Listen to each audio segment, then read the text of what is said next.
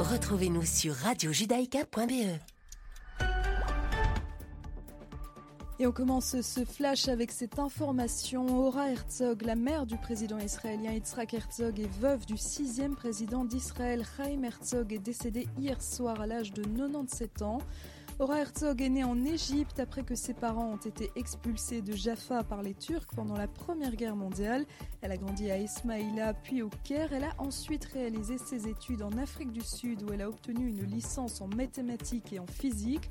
En 1946, elle est revenue en terre d'Israël et un an plus tard, elle s'est mariée à Chaim Herzog puis a servi dans le renseignement militaire pendant la guerre d'indépendance. En 1948, elle est grièvement blessée dans un attentat à la bombe à la Maison des institutions nationales de Jérusalem. Ora Herzog a occupé tout au long de sa vie plusieurs postes publics. Elle a également fondé en 1968 le Council for a Beautiful Israel, qui est en fait une organisation publique à but non lucratif consacrée à l'amélioration de la qualité de vie dans le pays. À l'annonce de son décès, le Premier ministre Naftali Bennett lui a rendu hommage en décrivant une personnalité publique et une militante sociale qui aimait son peuple et son pays. Elle a vécu humblement et élevé une famille dont elle est fière tout en travaillant constamment pour le public et la société israélienne. C'est ce qu'a déclaré le Premier ministre Bennett. Le ministre de la Défense, Benny Gantz, lui a aussi rendu hommage. Selon lui, Ora Herzog était une femme pionnière qui a travaillé pour la société et qui a appartenu à la génération qui a bâti la nation à laquelle tous les Israéliens sont reconnaissants. Ora Herzog sera inhumée aux côtés de son époux Chaim Herzog au cimetière national du mont Herzl à Jérusalem, là où reposent également d'anciens dirigeants d'Israël. Nucléaire iranien à présent, le Premier ministre israélien Naftali Bennett a réaffirmé aujourd'hui qu'Israël ne serait pas freiné par un accord que pourraient conclure les puissances mondiales avec l'Iran lors des pourparlers actuels à Vienne. L'Iran est comme une pieuvre qui envoie à toutes nos frontières ses mandataires. Nous sommes passés de la défensive à l'offensive. Israël ne prend aucune part au pourparlers et ne sera tenu de respecter aucun accord. Notre pays maintiendra une liberté d'action illimitée. C'est ce qu'a donc déclaré Naftali Bennett devant la commission parlementaire des affaires étrangères et de la défense. Il a par la suite précisé que la situation d'Israël en matière de sécurité nationale s'était améliorée comparée à l'époque de l'ancien gouvernement Netanyahou, là où tous les systèmes étaient selon lui en chute libre. On continue à parler de nucléaire iranien. Le porte-parole du ministère iranien des Affaires étrangères a annoncé aujourd'hui que Téhéran cherchait uniquement un traité fiable et durable lors des négociations à Vienne et qu'aucun accord sans ces deux caractéristiques ne serait à l'ordre du jour. Nous devons tous nous assurer que le retour des États-Unis dans l'accord se fasse avec une levée des sanctions contre l'Iran, chose qui n'aurait pas lieu dans le cadre d'un accord non durable. Ce sont les mots de Saïd Khatibzadeh, le porte-parole de la diplomatie iranienne. Il a par ailleurs salué de bons progrès sur les quatre dossiers en discussion, à savoir la levée des sanctions, la question du nucléaire, la vérification et l'obtention de garanties. Selon lui, il reste d'autres questions importantes à discuter sur le nucléaire, mais les résultats sur plusieurs points ont été obtenus et cela continuera d'aller dans la bonne direction s'il y a une volonté des autres parties. Enfin en Belgique, un mot de politique. À présent, le ministre wallon du budget Jean-Luc Cruc a annoncé sa démission ce matin lors d'une conférence de presse en présence du président du MR Georges-Louis Boucher. Ce lundi 3 janvier, j'ai remis ma démission à mon président de parti. J'ai informé mon cabinet à 8h30 ce matin. Georges-Louis Boucher a accepté ma démission. C'est ce qu'a donc déclaré Jean-Luc Cruc qui rejoindra désormais la Cour constitutionnelle où il a accepté un mandat de juge, ce qui fait qu'il quitte donc la vie politique. Il a expliqué les raisons de sa démission qui sont entre autres les divergences d'opinion autour de la réforme de la fiscalité. Pour l'heure, on ignore encore qui lui succédera au ministère wallon du budget. Toujours est-il que selon Georges-Louis Boucher, le nom de son successeur sera connu dès demain. Judaïka. Judaïka.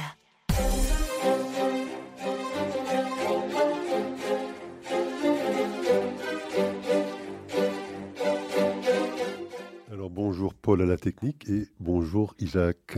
Bonjour Richard, bonjour Paul, bonjour tout le monde et meilleurs voeux pour la nouvelle année civile. Tout notre première émission de 2022. Alors pour cette première émission Isaac, euh, nous allons parler du décès de Desmond Tutu, hein, le chantre euh, du combat contre l'apartheid, euh, mais qui est également celui qui accusait Israël d'être un État d'apartheid. Donc je pense qu'on aura une discussion intéressante sur le personnage. Ça nous permettra de parler également du Conseil des droits de l'homme aux Nations Unies, qui persiste et signe hein, dans sa volonté d'enquêter de manière permanente contre l'État d'Israël. Je pense que c'est le seul pays qui est soumis à ce type de régime parmi les 196 ou 197 pays qui composent cette institution. On parlera de la crise en Europe centrale. Euh, on connaît les tensions qui existent entre l'Ukraine et la Russie. Maintenant, euh, il y a le dossier kazakh qui euh, illustre également les difficultés de cette région. Donc on parlera de l'Europe centrale. On parlera également du premier anniversaire hein, du Capitole. C'était le 6 janvier 2021 qu'il y a eu une soi-disant insurrection, hein, une volonté, d'après les démocrates, euh, de renverser le gouvernement, d'empêcher Biden d'être nommé. Donc on parlera un petit peu de, des différents discours des uns et des autres pour commémorer, si je puis dire, cette triste date quand même, malgré tout. Et puis si le temps nous le permet, on parlera du dossier iranien, des toutes dernières euh, informations qui nous proviennent des négociations qui se déroulent toujours à Vienne. Alors démarrons tout de suite par le décès euh, de Desmond Tutu, donc prix Nobel, je pense, en 1984, je pense. Prix Nobel de la paix. C'est vrai qu'il a été un combattant hein, euh, inlassable. contre l'apartheid. Et donc, à ce titre-là, je pense qu'il méritait euh, bien évidemment son, euh, son prix, son prix Nobel. Mais bon, il y a un autre côté du personnage, Isaac, hein, qui est beaucoup moins réjouissant et qui a été occulté, je pense, par la quasi-totalité de la communauté internationale, puisque, bon, euh, il faut quand même bien le dire que ses positions anti-israéliennes était fréquente euh, et très, euh, très agressive, hein, puisque bon, je pense qu'il était un adepte de BDS. Hein, euh, un précurseur. un précurseur, peut-être même des BDS. Il traitait Israël effectivement d'être un État d'apartheid, comme l'était l'Afrique du Sud, et que donc à ce titre-là, il fallait évidemment sanctionner ce pays et le boycotter. je pense que quelques jours avant son décès, il avait encouragé, si je puis dire, la candidate Miss Afrique du Sud. À ne pas se rendre à Eilat. À ne pas se rendre à Eilat où se déroulait le concours de Miss euh, Univers. Hmm. Bon, elle y est allée d'ailleurs, elle a, je crois, remporté le deuxième prix. Euh, mais enfin, il avait quelques jours, je pense, deux, trois semaines avant son décès, encore eu euh, cette volonté de boycotter l'État d'Israël. Il a dénoncé le lobby juif. Enfin bon, donc c'est un personnage qui est quand même très controversé. Alors Isaac, votre point de vue sur le décès de Desmond Tutu? Mais C'est justement parce que c'est un concert d'éloges unanime qui a salué la mémoire de Desmond Tutu qu'il nous a paru euh, important de revenir sur notre antenne sur la personnalité infiniment plus contrastée que celle qu'on a bien voulu présenter ou révéler. Alors c'est vrai que c'est un combattant inlassable de l'apartheid. Et à cet égard, eh bien, il mérite les, les honneurs qui lui ont été euh, réservés. C'est la face lumineuse du personnage. Et puis, il y a une face sombre dont personne, absolument personne, ne s'est soucié de rappeler la réalité. Pour, euh, euh, pour CNN, par exemple, il était, et là je recours à mes notes, hein, la voix de la justice pour l'Associated Press, il était une conscience morale. Pour le secrétaire général des Nations Unies, Gutiérrez, il était une figure planétaire de la paix et une source d'inspiration pour les générations à venir. Pour l'archevêque de Canterbury, un apôtre de la paix et un guérisseur du monde. Et pour Barack Obama, un titan des droits de l'homme. Tout cela est apparemment compatible avec des déclarations, là, pour le moins controversées, de Desmond Tutu, qui a minimisé l'Holocauste en disant que les chambres à gaz tuaient proprement, contrairement à la manière dont on tuait les Noirs en Afrique du Sud. Il disait des Juifs qu'ils n'avaient pas le monopole de la souffrance, que les Juifs devaient pardonner les nazis pour leurs crimes, mais il n'était pas question pour lui de pardonner les Juifs pour leurs supposés crimes à l'égard des Palestiniens. Il disait également que le sionisme offre un grand nombre de parallèles avec le racisme. C'est-à-dire qu'il laissait entendre que la résolution 3379 de 1975, qui avait inscrit cette espèce d'équation infamante entre sionisme égale racisme, eh bien, il, en, il en était un adepte. Il disait également les Juifs ont commis des crimes plus graves, plus graves que l'apartheid, et ils ont persécuté un autre peuple au nom de leur souffrance, je reprends sa déclaration, et se disait même prêt à envisager l'extermination des Palestiniens. Il disait également que les Juifs, les États-Unis, pardon, avaient peur d'Israël à cause du lobby juif surpuissant. Encore une fois, et vous l'avez rappelé, c'était un adepte, même un précurseur du boycott d'Israël et donc du mouvement euh, BDS. Et il ajoutait les Juifs sont un peuple particulier, ils ne peuvent pas être jugés selon les mêmes standards que les autres peuples, ce qui une parfaite définition de l'antisémite. Il avait également, mais ça je le dis de façon accessoire, condamné la, reconnaissance de Jérusalem comme capitale de l'État d'Israël par le président euh, Donald Trump. Euh, mais au nom de l'intersectionnalité, pour lui, eh bien, les opprimés ne pouvaient pas commettre de forfait ou commettre d'actes répréhensibles. Seuls les oppresseurs pouvaient être chargés de cette accusation. Alors le problème avec Desmond Tutu, c'est qu'il a été effectivement honoré du prix Nobel euh, de la paix, et donc ses propos sont importants parce qu'ils sèment des graines dans les esprits qui sont, si vous voulez, euh, sanctionnés ou sanctifiés par la personnalité qui les tient, ces, ces propos. Et il disait également, il était un adepte de la théorie, de la théologie du, remplacement et de la libération. Il disait que les Juifs n'ont pas reconnu euh, Jésus et donc ils ont abandonné tout droit à la terre d'Israël qui désormais échoit naturellement aux Palestiniens. En somme, à côté de cette face lumineuse de Desmond Tutu, qui en a fait un personnage de tout premier plan dans la lutte contre l'apartheid, aux côtés de Nelson Mandela, il y avait un personnage infiniment plus sombre, représenté par l'antisémite en soutane, l'antisémitisme sanctifié. Et c'est vrai, je pense qu'il n'a jamais eu de parole pour condamner le Hamas ou le Hezbollah ou qui que ce soit. Et ces paroles de, de condamnation, il ne les réservait qu'à l'État d'Israël. Hein, Une véritable obsession. Et, ce qui est remarquable, et c'est pour ça que c'est, euh, ça illustre le temps présent, c'est cet euh, antiracisme dont il était un des héros, effectivement, cet antiracisme qui s'accommode parfaitement de l'antisémitisme.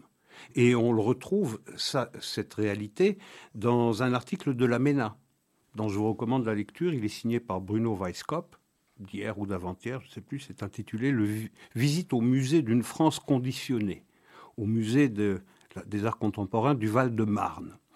Et dans le catalogue de l'exposition, qui est financé par, euh, par l'État, sur les fonds publics, on trouve cette phrase sous la plume d'une certaine Marie-Claire Calos Chop. Je vous la lis.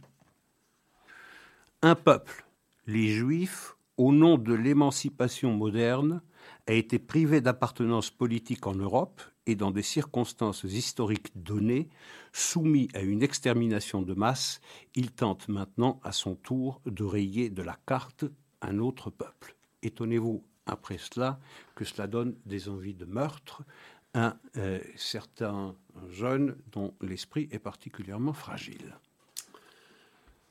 Alors, vous parliez d'obsession. Euh, chez Mandela et beaucoup d'autres vis-à-vis euh, de l'État d'Israël. Je Mandela, pardon. De chez Desmond Tutu, bien évidemment. Bon, une autre institution qui est tout aussi obsessionnelle, c'est bien évidemment les Nations Unies.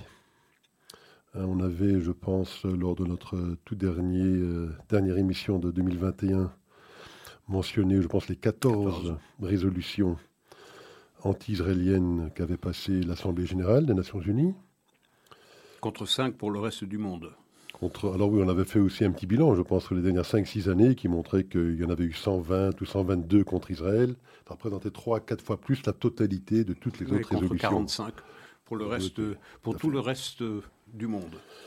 Donc euh, clairement une obsession euh, quantifiable, chiffrable, objectivable des Nations Unies. Et euh, le Conseil des droits de l'homme, où préside, je pense, ou, je pense 48 pays. 47. Ou 47 pays. je vous tester pour voir.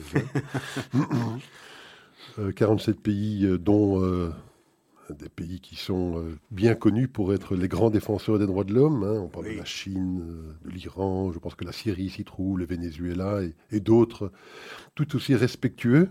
Et les États-Unis maintenant Les États-Unis, ils sont retournés tout à fait. Mais donc de nombreux pays très respectueux des droits de l'homme, et en particulier des droits de la femme. Mhm. Euh, eh bien, cette institution réserve à Israël un régime tout à fait particulier, presque unique et unique. Hein, unique sur, unique, sur également. Oh, également. puisqu'il s'agit d'enquêter de manière permanente sur euh, bah, les pratiques israéliennes vis-à-vis, effectivement, de la population palestinienne. Oui, c'est une euh, constitution d'une commission d'enquête permanente dans l'espace et dans le temps. Je m'explique. Dans le temps, ça peut remonter jusqu'en 1948. Et dans l'espace, ça comprend non seulement les territoires de Gaza, les territoires de Judée-Samarie, les Samarie, un territoire éminemment disputé évidemment, mais également le territoire dans les frontières, puisqu'il n'y a pas encore de frontières, mais je dois employer ce, mot, chacun le reconnaîtra, euh, dans les frontières internationalement reconnues d'Israël. C'est-à-dire même à l'intérieur de ces frontières, eh bien, euh, désormais, Israël est sous la loupe de cette commission d'enquête permanente qui pourra remonter jusqu'en 1948, qui dispose d'un budget de 5 millions et demi de, de dollars, qui a un staff d'une vingtaine de personnes, euh, alors que, par exemple, la commission d'enquête euh, sur les pays d'Asie centrale, euh, qui regroupe à peu près un tiers de l'humanité, eh bien, un, budget de la moitié, 2, milliards, 2 millions et demi de dollars, un staff, moins important. Mais là, il s'agit, et c'est tout à fait unique dans l'histoire, il s'agit de, mettre en place un tribunal permanent d'Israël, à la fois dans le présent, l'avenir, bien évidemment, sans limite de temps aucune, et également le passé. C'est tout à fait unique, et euh, ça a été voté comme cadeau de fin d'année euh, à la toute fin de euh, l'année dernière. Ça laisse présager, d'ailleurs le ministre des Affaires étrangères israélien l'avait bien compris, hier Lapide, il a dit l'année 2022 va être une année sur un plan, sur le plan politique et sur le plan de la diffamation et de la tentative et la tentative de délégitimer Israël une année charnière, parce que, nous l'avons déjà dit depuis plusieurs mois dans cette émission, le mot occupation ne suffit plus à délégitimer Israël. Désormais, ce qu'il faut installer dans les esprits, c'est le mot apartheid. Et là, on retrouve la personnalité de Desmond Tutu, qui est un précurseur de cette euh, équation Israël-sionisme égale euh, apartheid. Aujourd'hui, il s'agira, et tout se met en place, l'Assemblée générale des Nations unies, le Conseil des droits de l'homme, euh, euh, l'autorité palestinienne, c'est évident, eh bien, travaille à faire de l'année 2022 l'année Israël égale apartheid. Et je ne serais pas surpris si au cours de cette année, eh bien, une réunion de l'Assemblée générale des Nations unies décide d'une résolution qui serait un peu le pendant de la résolution 3379 que j'évoquais tout à l'heure et qui dressait cette équation entre sionisme égale racisme, de faire désormais une nouvelle équation, Israël égale apartheid. Et une fois obtenu cela, eh bien, traduire Israël devant la Cour pénale internationale, qui est désormais présidée par un juriste britannique, également de la Cour de justice internationale, pour eh bien, euh, valider officiellement et institutionnaliser l'idée qu'Israël est un État d'apartheid, et donc poursuivre cette guerre contre l'État d'Israël que les États arabes ont définitivement perdu sur le, euh, terrain de bataille, sur le champ de bataille, mais de le transposer plus que jamais sur, sur le terrain de la métapolitique, c'est-à-dire installer dans les esprits que Israël est un État infréquentable, que c'est un État paria qui mérite un traitement à part. On voit, ça part de très très loin cette affaire-là. Ça part de Desmond Tutu, déjà, dans les années 80. Euh, euh, ensuite, il y a eu Durban en 2001, juste avant, deux jours ou trois jours avant 9-11, avant le 11 septembre 2001, il y a eu les plusieurs répétitions de euh, cette euh, conférence de, Durban. On en a parlé également dans nos émissions euh, l'année, l'année, l'année écoulée. Donc 2022 va être vraiment une année où Israël sera mis en permanence au banc des accusés. Alors, vous mentionniez que cette commission d'enquête permanente a été votée, mais je ne pense pas que ce n'est pas la première fois qu'elle, qu'elle l'est. Je pense que c'est un renouvellement. Non, c'est une cette commission d'enquête, sa forme, elle est totalement originale, je dirais au sens propre du mot, c'est-à-dire que il y avait un examen d'Israël. Euh, il y a un chapitre qui est consacré à Israël et qui est obligé, un point de passage obligé, mais là c'est tous azimuts, c'est-à-dire que l'espace est fixé, c'est euh, le territoire de Gaza, c'est la Judée-Samarie, c'est également Israël. Et ça n'est pas limité dans le temps. Euh, ça veut dire que euh, c'est un budget qui va être voté en 2022, en 2027 et en 2444. Ça n'a pas d'importance. bon, c'est le parfait exemple du pompier pyromane, hein, puisque, oui, bien comme sûr. je rappelais tout à l'heure, c'est le Venezuela, l'Iran, la Syrie. Oui, on peut écarter ça qui, préside à ce genre de débat. On peut considérer que c'est sans importance parce que ceux qui vont ourdir ce procès, ceux qui vont instruire ce procès, sont totalement désavoués, n'ont strictement aucun crédit. vous faites bien de rappeler la Chine, le, la Russie, la Syrie, le Venezuela, l'Iran et tout ça. on, peut l'écarter d'un revers de la main et dire tout cela c'est de la plaisanterie. Tout ça est une farce grotesque absolument intenable. Mais à force de répéter un mensonge, c'est pas moi qui le dis, hein, c'est euh, quelqu'un de euh, un prince noir de l'antisémitisme, Joseph Goebbels, qui disait vous répétez un mensonge indéfiniment, vous finirez par l'installer dans les esprits. Et déjà aujourd'hui, déjà aujourd'hui, avant les effets euh, que nous évoquons à propos du Conseil des droits de l'homme, Israël est le nom de trop. Israël est le nom que l'on évoque en baissant la voix parce que cela risque de fâcher. Vous vous promenez dans la rue avec quelque chose qui se réclame d'Israël, se réclame d'Israël, avec des lettres hébraïques, par exemple. C'est arrivé à un malheureux euh, euh, aux États-Unis. À New York, il se promenait avec, euh, avec un t-shirt ou un sweatshirt, je ne sais pas, qui laissait penser qu'il venait d'Israël. Il a été agressé. Vous portez une kippa, vous la cachez sous une casquette. Donc c'est déjà rentré dans les mœurs, ce regard suspicieux, ce regard accusateur que l'on porte sur Israël. C'est déjà le cas.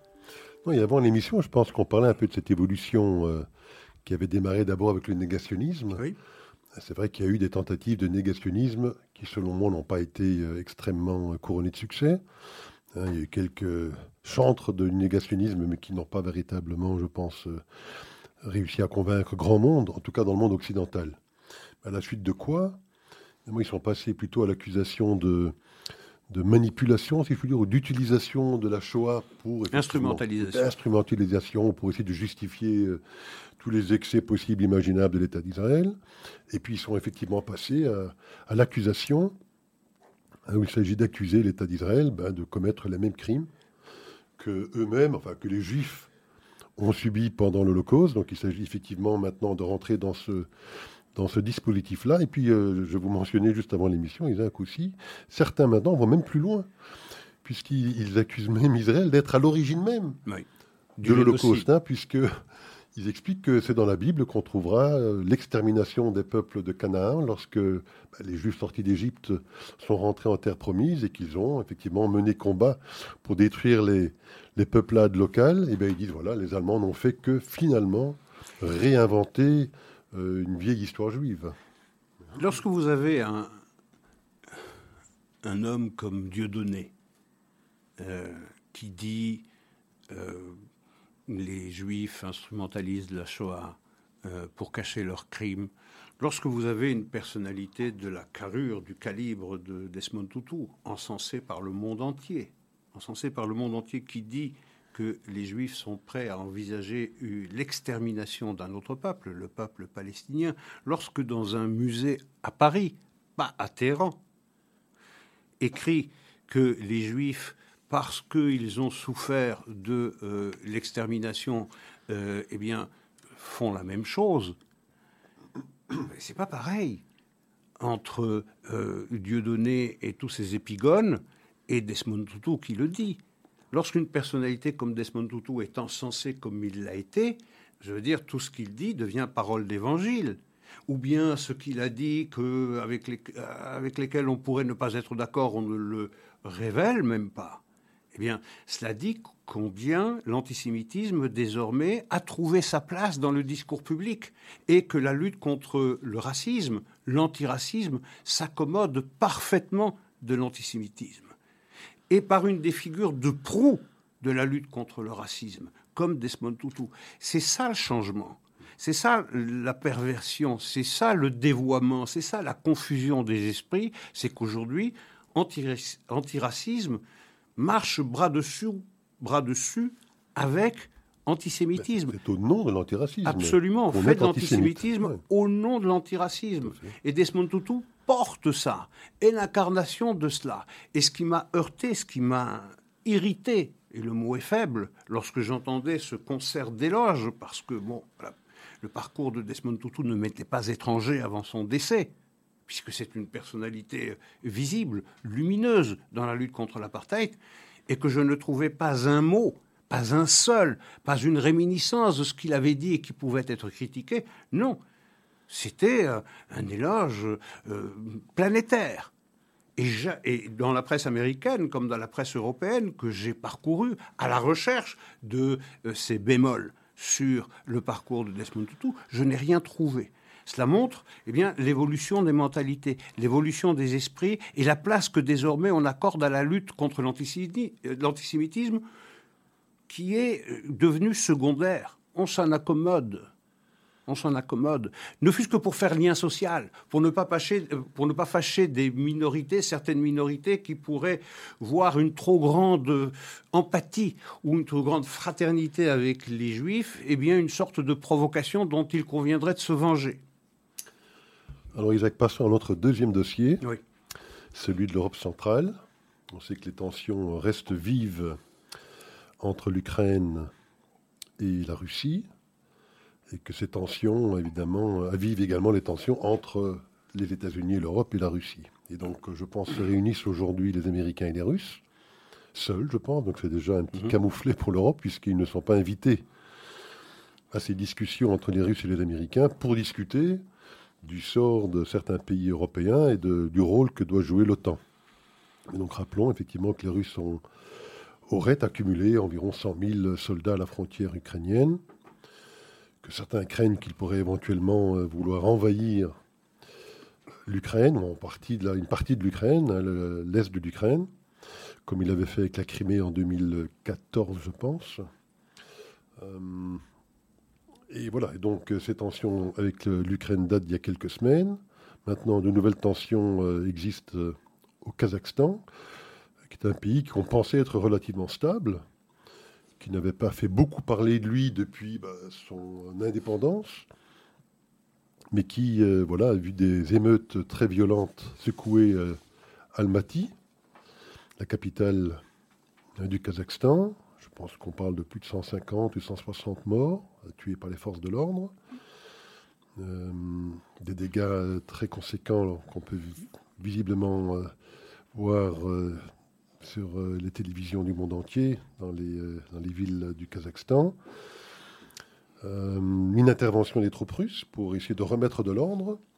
Donc un deuxième pays après l'Ukraine, mais qui, qui suit des pays comme la Géorgie, puisqu'il y a eu quand même, je pense, une invasion russe en Géorgie en 2008 on le sait, il n'y a pas si longtemps en Arménie, en Azerbaïdjan, des combats également. Euh, donc, bon, une forme d'instabilité dans ces pays qui, étaient des anciennes républiques soviétiques. Euh, à chaque fois, une intervention russe pour essayer de remettre de l'ordre dans le dispositif. Et bon, effectivement, de fortes tensions euh, avec les États-Unis qui menacent les Russes, évidemment, de fortes sanctions s'ils devaient tenter une nouvelle invasion de l'Ukraine. Et puis alors un rôle très secondaire, encore une fois, de l'Union européenne, qui, bon, je pense, n'est pas extrêmement chaude à vouloir refaire des sanctions contre la Russie, euh, et qui est là un petit peu euh, entre les deux, à essayer de se chercher. à trouver une, politique qui ait du sens. Alors Isaac, est-ce que vous pouvez éclairer notre lanterne sur ce qui se passe dans cette région du monde? Alors d'abord un mot de l'Union européenne. Euh, sa position, ou l'inconfort de sa position, c'est Mario Draghi, le Premier ministre italien qui l'a parfaitement résumé. Euh, faire des pressions, se fâcher avec les Russes, euh, menacer la Russie, avec quoi? Il n'y a pas d'armée commune et nous dépendons de son gaz. Tout est dit. Voilà, c'est terminé. De plus en plus, avec Nord Stream 2 en plus. Ah, absolument. Alors, euh, tout est, tout est absolument dit. Alors, lorsque les Occidentaux, États-Unis en tête, menacent de priver les Russes euh, à SWIFT, c'est-à-dire euh, le système qui permet les transactions internationales, et également de couper Nord Stream 2, les Russes, à quoi les Russes répondent que dans ce cas, eh bien, c'est l'Armageddon qui va se déclencher et que on va rompre toutes les relations et on va revenir à l'état de guerre, non pas froide, mais carrément gelée. Bon, il faut. On est 30 ans après la chute de l'Union soviétique. Pour euh, Poutine, euh, la chute de l'Union soviétique, c'est la plus grande catastrophe du XXe siècle. Carrément. Euh, pour, autant, Poutine n'est pas un communiste le système euh, économique euh, en Russie, vous voulez faire une affaire, euh, vous pouvez la faire. Il y a une sorte de libéralisme, de capitalisme, même de chronisme dans, les affaires, mais ça n'est pas un, monde qui, sur le plan économique, a renoué avec la tradition communiste de l'Union soviétique. La Russie a cette obsession de l'encerclement. Bien. Elle considère, et d'ailleurs, promesse avait été faite par les Américains du temps de James Baker, lorsque l'Union soviétique s'est effondrée, une promesse qu'il avait faite euh, à Edouard Shevardnadze, euh, que jamais euh, l'OTAN n'enrôlerait de nouveaux pays qui seraient aux frontières de la Russie. C'était une promesse qui avait été faite. Est-ce qu'elle a été gravée dans le marbre ou est-ce qu'elle était verbale? Probablement, elle n'était que orale. Mais enfin, toujours est-il qu'il y avait un engagement de cette nature-là.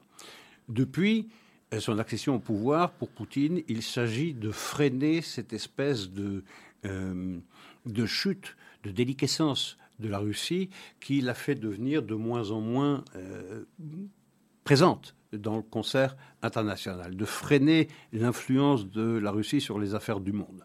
Et donc toute, euh, toute pression de l'Occident sur les marches de l'Empire russe, et l'Ukraine en est une, le Kazakhstan en est une autre, eh bien, les Russes sont extrêmement chatouilleux sur ce plan-là. Et ils disent aux Américains, vous devez prendre l'engagement que jamais vous n'allez intégrer l'Ukraine dans l'OTAN et lui faire bénéficier de l'article 5 de, euh, de cette alliance atlantique qui dit très clairement que lorsque un pays euh, est, euh, est, en guerre ou appelle à l'aide les autres, eh bien les autres doivent venir le secourir. Donc la Russie dit euh, pas question que l'Ukraine soit enrôlée dans, euh, l'OTAN. Nous avons déjà dû avaler euh, l'enrôlement des, pays baltes. il faudrait que l'Ukraine adopte, si vous voulez, le profil de la Finlande, c'est-à-dire une parfaite neutralité. La Finlande est dans le giron occidental, mais pour autant, elle n'est pas intégrée dans l'OTAN. Et ce que la Russie demande, c'est que l'Ukraine jouisse du même statut. On en est là. Bien, il faut aussi comprendre que l'Ukraine, c'est pas tout à fait neutre pour l'inconscient collectif russe. C'est pas quelque chose qui leur est étranger, c'est pas un territoire étranger. L'âme russe aussi se trouve en Ukraine, particulièrement dans la partie orientale euh, du. En Crimée, en tout cas. Et en Crimée, en, tout cas, déjà depuis la moitié du XVIIIe siècle.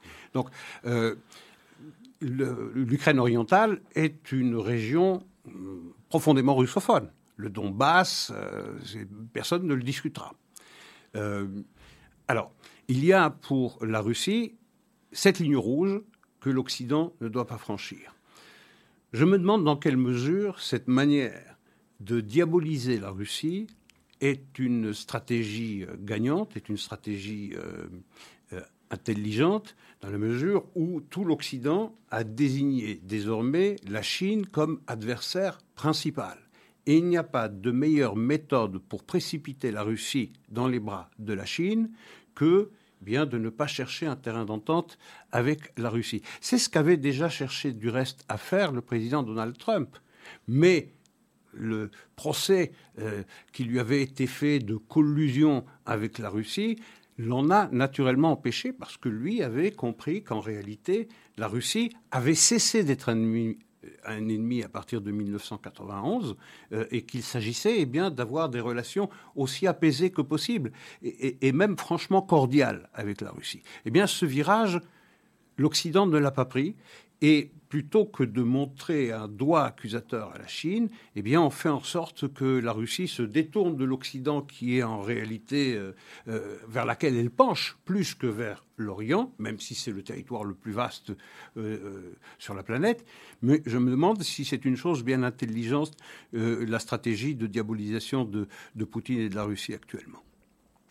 Alors, il y a un dossier dans ce dossier dont on a parlé il y a quelques instants qui est intéressant à mentionner, celui de Nord Stream 2. Hein, puisqu'on sait, c'est ce fameux pipeline que je pense maintenant euh, quasiment achevé, je pense, mais qui n'est pas encore entré totalement en opération, qui relie directement la Russie à l'Allemagne, donc sans passer par l'Ukraine, euh, qui augmentera bien évidemment encore d'autant plus la dépendance euh, énergétique de l'Europe, en particulier de l'Allemagne, vis-à-vis de la Russie. ce pipeline avait été très mal vu des Américains du temps de Trump. Et on sait que Joe Biden, l'un de ses premiers actes lorsqu'il est devenu président, c'est d'avoir levé toutes les sanctions américaines pour la mise en opération de ce pipeline et sa finalisation. Euh, se déroulera, Isaac, la semaine prochaine, un vote intéressant au Sénat américain, justement pour mhm. la remise en place éventuelle de sanctions, des mêmes sanctions qui avaient été donc été retirées par Joe Biden euh, il y a quelques mois.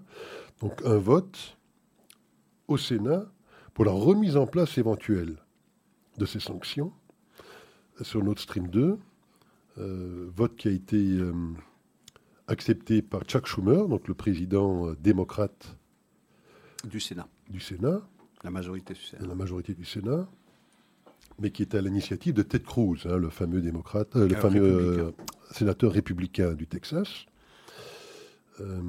et qui a bien évidemment voulu embarrasser pourquoi est-ce que Schumer a accepté euh, ce vote? C'est parce que Ted Cruz euh, bloquait la nomination de toute une série d'ambassadeurs. Il y a eu une forme de quiproquo entre les deux. Il a dit que je lève mes objections à la nomination de ces ambassadeurs si Schumer accepte de faire passer au vote cette nouvelle résolution qui pourrait sanctionner de nouveau ce fameux pipeline Nord Stream 2. il faut savoir que quasiment la totalité des sénateurs démocrates avaient voté euh, pour les sanctions contre Nord Stream 2. Donc c'est un, des rares sujets bipartisans aux États-Unis où à la fois les démocrates et les républicains estiment que c'est une très mauvaise idée que d'avoir ce pipeline qui relie directement la Russie avec l'Allemagne, pour des raisons évidentes euh, de dépendance énergétique vis-à-vis des Russes. Et donc, euh, ils vont devoir voter la semaine prochaine pour la remise en place de ces sanctions et euh, tous ces démocrates euh, semblent ne plus vouloir voter pour ces sanctions aujourd'hui. Parce qu'il faudra effectivement, pour que ces sanctions soient réimposées, qu'on ait 60, hein, suivant la règle de ce fameux filibuster américain. Il faut pas une majorité simple, une majorité de 60 sénateurs. Les 50 républicains du Sénat vont voter pour. Il va falloir trouver 10 démocrates. Il est peu, très très peu probable qu'on les trouve. En effet. Euh, parce que maintenant, ils sont tous là maintenant pour essayer de venir au secours de Joe Biden dans ses négociations avec les Russes par rapport à cette histoire euh, euh, d'accumulation de, troupes russes à la frontière ukrainienne. Est-ce qu'il n'y aurait pas là effectivement un bluff fantastique finalement de Poutine? Pour éviter la remise en place de sanctions Eh bien voilà, on aura là un nouveau quiproquo si je puis dire. Ok, on réduit les tensions à la frontière ukrainienne, mais alors surtout ne votez pas pour la, remise des sanctions sur ce pipeline. Et on entend maintenant la petite voix démocrate qui dit bon, on va quand même pas empêcher Joe Biden d'avoir de bonnes négociations avec Poutine. Et donc, nous allons surtout ne pas voter pour la remise en place de ces sanctions pour lesquelles nous étions tous d'accord mhm. il y a environ deux ans. Il n'y aura pas d'intervention armée. Biden l'a dit depuis le début. il n'y aura pas de sanctions non plus. Il n'y aura pas de sanctions non plus pour une simple raison, c'est que euh, l'Europe est trop dépendante du gaz russe et qu'elle fera entendre aux Américains qu'elle ne peut pas se permettre d'être coupée de cet approvisionnement. C'est aussi simple que cela. Tout ça, c'est de la gesticulation. Tout ça, c'est absolument de la gesticulation. Et il ne, il ne sortira absolument rien, aucune avancée sur ces deux, sur ces deux plans. C'est un bras de fer qui s'est engagé. La ligne rouge a été clairement tracée par... Euh, par euh, Poutine aux Occidentaux et aux Américains en particulier, vous n'enroulez pas l'Ukraine dans euh, l'OTAN et dans ce cas, euh, les tensions vont s'apaiser d'elles-mêmes. tout le temps que l'Occident entretient l'idée que peut-être un jour, peut-être demain, l'Ukraine sera enroulée dans l'OTAN, ça ne fait qu'entretenir cette, cette tension. je veux dire, Poutine sait parfaitement à qui il a affaire. Je veux dire, une chose pareille ne serait pas arrivée si vous aviez à la Maison Blanche quelqu'un, euh, quelqu'un qui euh, laissait penser que euh, une action comme celle qu'a entreprise amasser des troupes, 100 000 personnes, 100 000 soldats à la frontière orientale de l'Ukraine, c'est évident qu'il ne se serait pas aventuré à une telle, à une telle initiative s'il y avait à la Maison Blanche quelqu'un qui était crédible dans les menaces qu'il aurait proférées. Bien, face à un Biden qui, euh, qui parle fort, mais avec euh, un cure-dent à la place d'un gourdin, il est évident que ça ne fait peur à personne. Comme il y a également une dépendance énergétique très forte, totale, de l'Europe à l'égard du gaz, du, gaz russe, et du reste, c'est ça la raison de l'existence de Nord Stream 2, euh, eh bien, il ne se passera rien. je, fais quand même remarquer, je rappelle une chose, c'est Biden lui-même, vous le rappeliez vous-même, c'est Biden lui-même qui a levé tous les obstacles sur euh, Nord Stream. C'est lui-même qui l'a fait. Et de ce fait, mettez ça en parallèle avec la décision qu'il a prise le jour même de sa prestation de serment d'interdire le, Keystone, c'est-à-dire ce pipeline qui court de l'Alberta jusqu'au golfe du Mexique, et, qui a fait de l'Amérique, qui était une puissance euh, sur le plan énergétique totalement souveraine, totalement indépendante, qu'il a fait désormais dépendre des euh, importations qui proviennent du Moyen-Orient, eh euh, et qui fait que Biden supplie désormais les producteurs d'or noir euh, du Moyen-Orient d'augmenter leur production, alors que c'est lui-même qui a diminué la production américaine. Donc ça fait pression sur les prix, ça. Pression, ça a levé les prix considérablement. Si vous avez aujourd'hui une crise des prix de produits pétroliers et à la pompe, on le sent tous, eh bien, ça vient de cette décision qu'a pris, euh, pris, Biden. Euh, et, cette décision, elle a enrichi qui? Elle a enrichi les pays producteurs, au nombre desquels on compte qui? Bien la Russie. Donc cette décision qu'a prise Biden d'interdire Keystone, ensuite de lever les obstacles sur Nord Stream 2, ça fait les affaires de qui? De la Russie? Je veux dire, il y a comme une sorte d'incohérence ce serait intéressant de voir comment les sénateurs démocrates voteront la semaine prochaine, euh, puisqu'ils étaient tous quasiment à quasi unanimité contre ce, pipeline. On verra si euh, ils auront euh, changé d'avis la semaine prochaine. Et un autre sujet d'ailleurs qui sera intéressant de suivre aussi, puisqu'on sait aussi que ces mêmes démocrates qui étaient tous au moment de la présidence de Donald Trump contre la modification de cette fameuse règle du filibuster, hein, qui prévoit donc qu'il faut 60 sénateurs sur 100 pour pouvoir faire passer un texte de loi. Hein, donc en 2017, lorsque justement Donald Trump euh, euh, mettait une certaine pression pour effectivement modifier cette loi de filibuster, ben, ils avaient tous signé un courrier expliquant que euh, c'était un véritable danger pour la démocratie que de vouloir modifier cette règle indispensable pour le bon fonctionnement des démocraties, la démocratie américaine. Voilà qu'aujourd'hui, eh bien, encore une fois, je pense que comme avec Nord Stream, ils ont tous quasiment changé d'avis, sauf un, Hein, qui, ou peut-être même deux, en tout cas Joe Manchin, hein, dont on a souvent parlé ici, euh, et euh, Christine Sinema, donc la sénatrice d'Arizona, euh, qui résiste à cette modification. On sait que les démocrates voudraient changer cette loi des filibusters pour ne plus avoir besoin du moindre vote républicain pour passer certaines des modifications de, lois qu'ils veulent faire passer, eh ben, Chuck Schumer va vouloir soumettre au vote la semaine prochaine une éventuelle modification. Le seul, ou peut-être les deux seuls qui résistent parmi tous ceux, des, parmi les démocrates, qui avaient signé cette fameuse lettre où il fallait surtout pas changer hein, la loi du filibuster, ben aujourd'hui, euh, comme par hasard, ils sont tous exactement dans l'avis exactement contraire il faut bien faire comprendre à nos auditeurs et à nos spectateurs maintenant, puisque on nous voit euh, sur Facebook, euh, ce que c'est le filibuster et l'importance du filibuster, c'est-à-dire la nécessité de disposer non pas d'une majorité simple, 50 plus 1, mais une majorité qualifiée de 60 sénateurs. Pourquoi c'est important? Pourquoi c'est important? Parce que pratiquement jamais vous avez un parti qui dispose d'une majorité de 60 sénateurs. Il lui en manquera toujours l'un ou l'autre, quelques-uns. Ça veut dire que lorsqu'on veut installer une, décision dans le temps long, lorsqu'il soit euh, qu'il résiste aux humeurs d'une administration suivante, qui ne se trouverait pas d'accord avec une décision qui a été prise par une administration précédente, il faut avoir une décision qui soit validée ou avalisée par un nombre aussi large que possible de sénateurs, pour que ce ne soit plus discuté. C'est le cas des traités, par exemple. C'est la raison pour laquelle Obama avait refusé de, de, de, faire passer le JCPOA, c'est-à-dire euh, l'accord sur le nucléaire euh, iranien devant le Sénat, et d'obtenir une majorité de 60. Là, on aurait eu un véritable traité et on n'aurait plus pu y revenir et Donald Trump aurait pu danser sur sa tête. Il n'aurait pas pu revenir sur la décision prise par Obama s'il était passé par le Sénat. Il n'aurait pas obtenu d'ailleurs cette majorité, c'est parce qu'il savait qu'il ne l'obtiendrait pas, qu'il n'y était pas passé.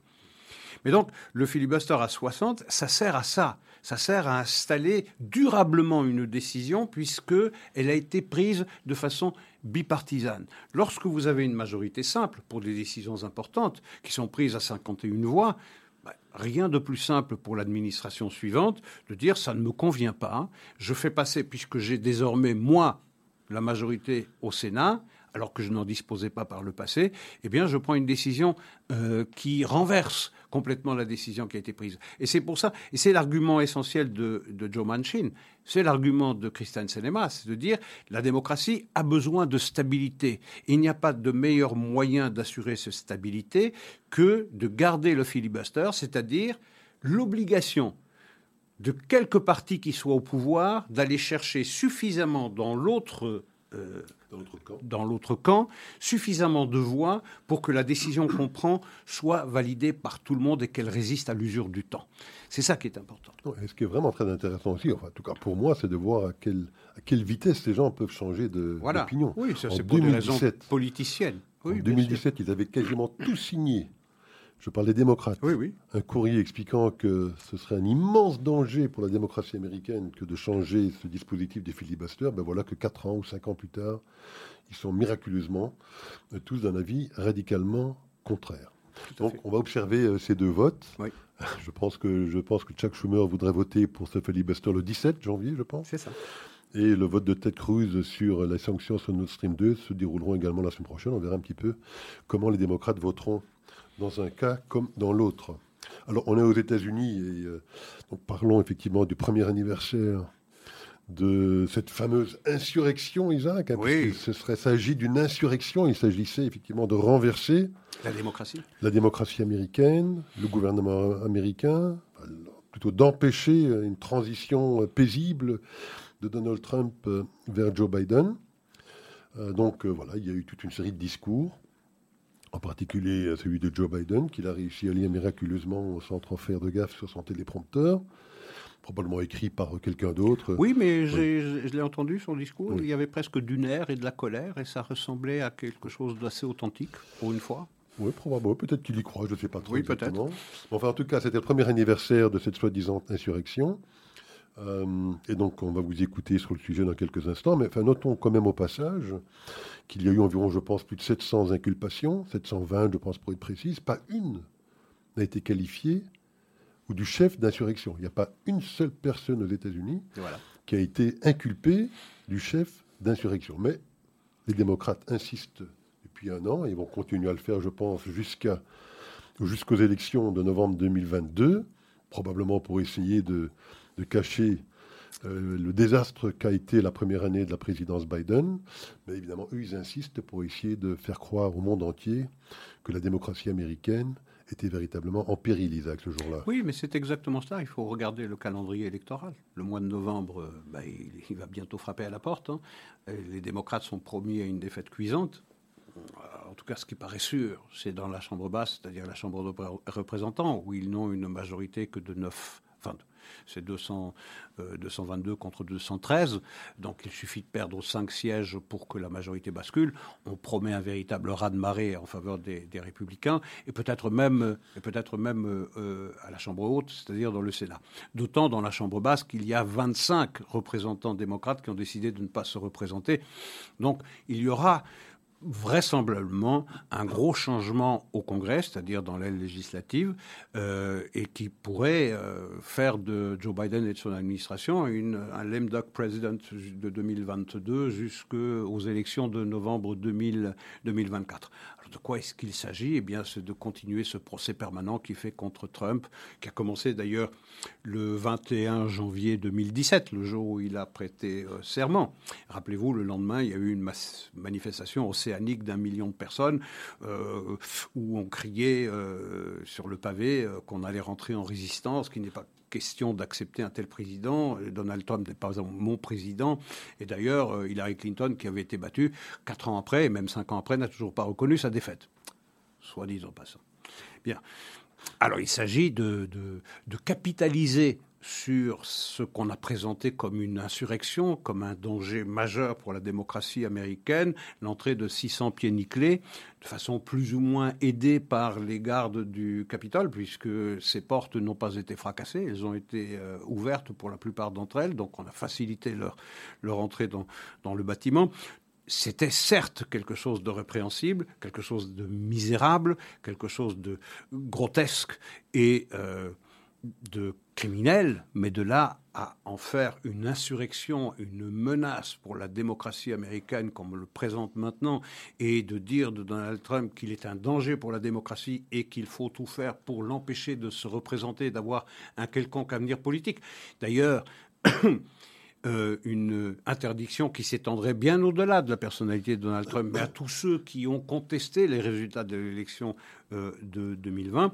C'est le cheval de bataille, pratiquement le seul qui reste aux démocrates, pour euh, arriver en, novembre et pour mieux cacher encore le bilan absolument désastreux de la première année de mandat de Joe Biden, qu'il s'agisse de la criminalité, qu'il s'agisse de, de l'inflation, de la crise à la frontière, le comportement des États-Unis en Afghanistan euh, euh, je veux dire, la violence la criminalité, oui, j'en parlais tout à l'heure, euh, la crise énergétique, euh, la supply chain, le, problème de la chaîne d'approvisionnement, euh, ces bateaux par euh, dizaines qui se trouvent au large des ports américains et faute de suffisamment de camionneurs ou de transporteurs routiers pour pouvoir les acheminer, eh bien, ont provoqué des carences dans la plupart des supermarchés américains. Vous imaginez dans le temple du capitalisme.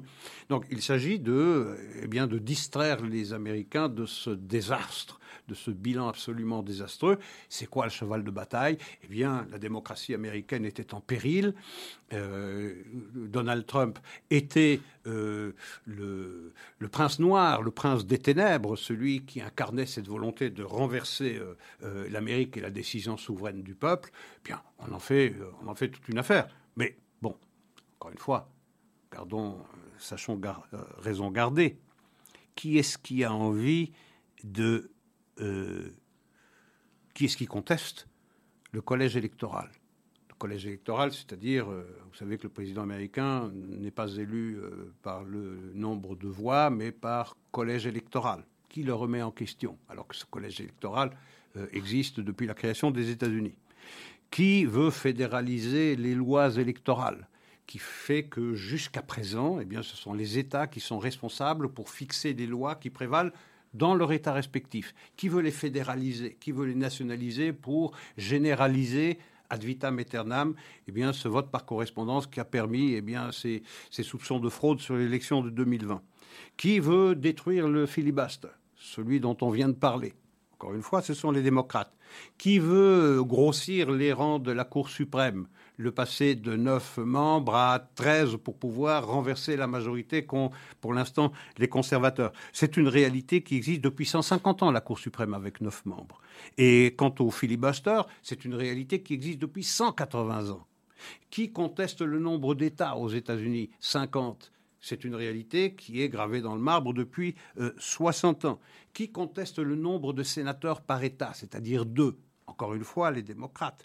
Qui a confectionné le rapport Steele qui a servi à euh, nourrir ce procès contre Trump pendant toute sa présidence, selon, lequel il, était en collusion avec euh, la Russie. qui s'est permis d'insulter l'article 88 du Code militaire qui a permis à toutes les autorités militaires américaines de dire pique-pendre de, de, de commander-in-chief. Ça s'est passé avec les démocrates. Euh, qui a instrumentalisé sur le plan politique le FBI et la CIA Sinon, on vient de le rappeler avec le dossier Steele, sinon les démocrates. Euh, qui a permis que pendant 120 jours, dans tous les États-Unis, en particulier dans les grandes villes euh, démocrates, il y ait 120 jours de pillage, 30 morts, 2 milliards de dégâts et 2000 policiers blessés? Qui encore a discriminé, euh, qui a fait une, une discrimination raciale pour l'administration des doses de vaccins en faveur des minorités ethniques. Est-ce que, je peux rajouter un qui? Oui, allez-y. Parce que c'était une, très belle liste de qui, mais j'ai une petite, euh, un petit qui qui me vient à l'esprit, qui a également, dans le cadre de cette histoire-là, de, cette fameuse insurrection, mis en place une commission d'enquête au Congrès américain, qui pour la première fois aura vu donc la, présidente du Congrès, euh, Nancy Pelosi, refuser d'accepter les membres nommés par le Parti républicain. Lorsqu'on nomme une commission d'enquête bipartisane, qui était l'objectif de cette commission d'enquête pour enquêter sur ce fameux 6 euh, janvier, les républicains ont nommé euh, certains de leurs représentants pour participer à cette enquête. Elle les a tous refusés, ce qui s'était jamais vu, je pense, au Sénat ou au Congrès américain auparavant. C'est la première fois dans l'histoire du Congrès américain qu'une présidente, une leader de la Chambre, euh, unilatéralement décide de de ne pas accepter les membres nommés par le parti adverse et est allé rechercher deux républicains anti-Trump, hein, la fameuse Liz Cheney, et Kinsinger, pour donner l'impression qu'elle avait une commission bipartisane alors qu'on sait qu'elle est totalement à charge contre Donald Trump. Alors, peut poser la question à la fin. Qui est-ce qui était un danger pour la démocratie? 600 pieds nickelés ou bien ceux qui contestent le collège électoral, ceux qui contestent euh, les lois euh, électorales, ceux qui contestent le filibuster, ceux qui contestent la composition de la Cour suprême, ceux qui contestent le nombre d'États, ceux qui contestent le nombre de sénateurs par État, ceux qui ourdissent un procès sur base d'un dossier complètement construit, euh, ce qui permet à ce qui a politisé le FBI et la CIA, ce qui a permis, sous couvert de manifestations prétendument pacifistes, des scènes de pillage et de meurtre pendant 120 jours dans des douzaines de villes. Qui a fait tout cela? Qui est donc une véritable menace pour la démocratie? 600 pieds nickelés ou un coup d'État qui est pratiquement tous les jours, qui vise tous les jours à saper les fondements des institutions américaines? Je pense, Isaac, que la réponse se trouve dans votre question. Et sur ce, je pense que ce sera la conclusion de notre première émission de 2022. Et donc nous disons bonsoir et bonne semaine à, tous nos éditeurs. À la semaine prochaine.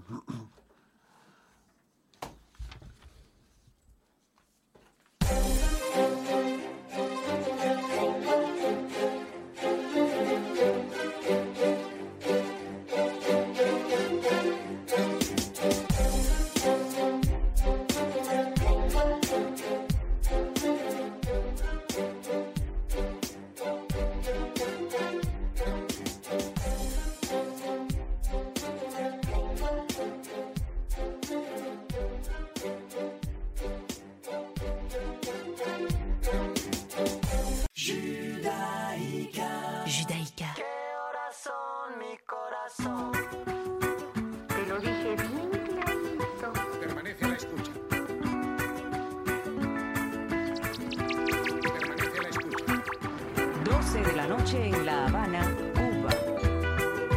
11 de la noche en San Salvador, El Salvador.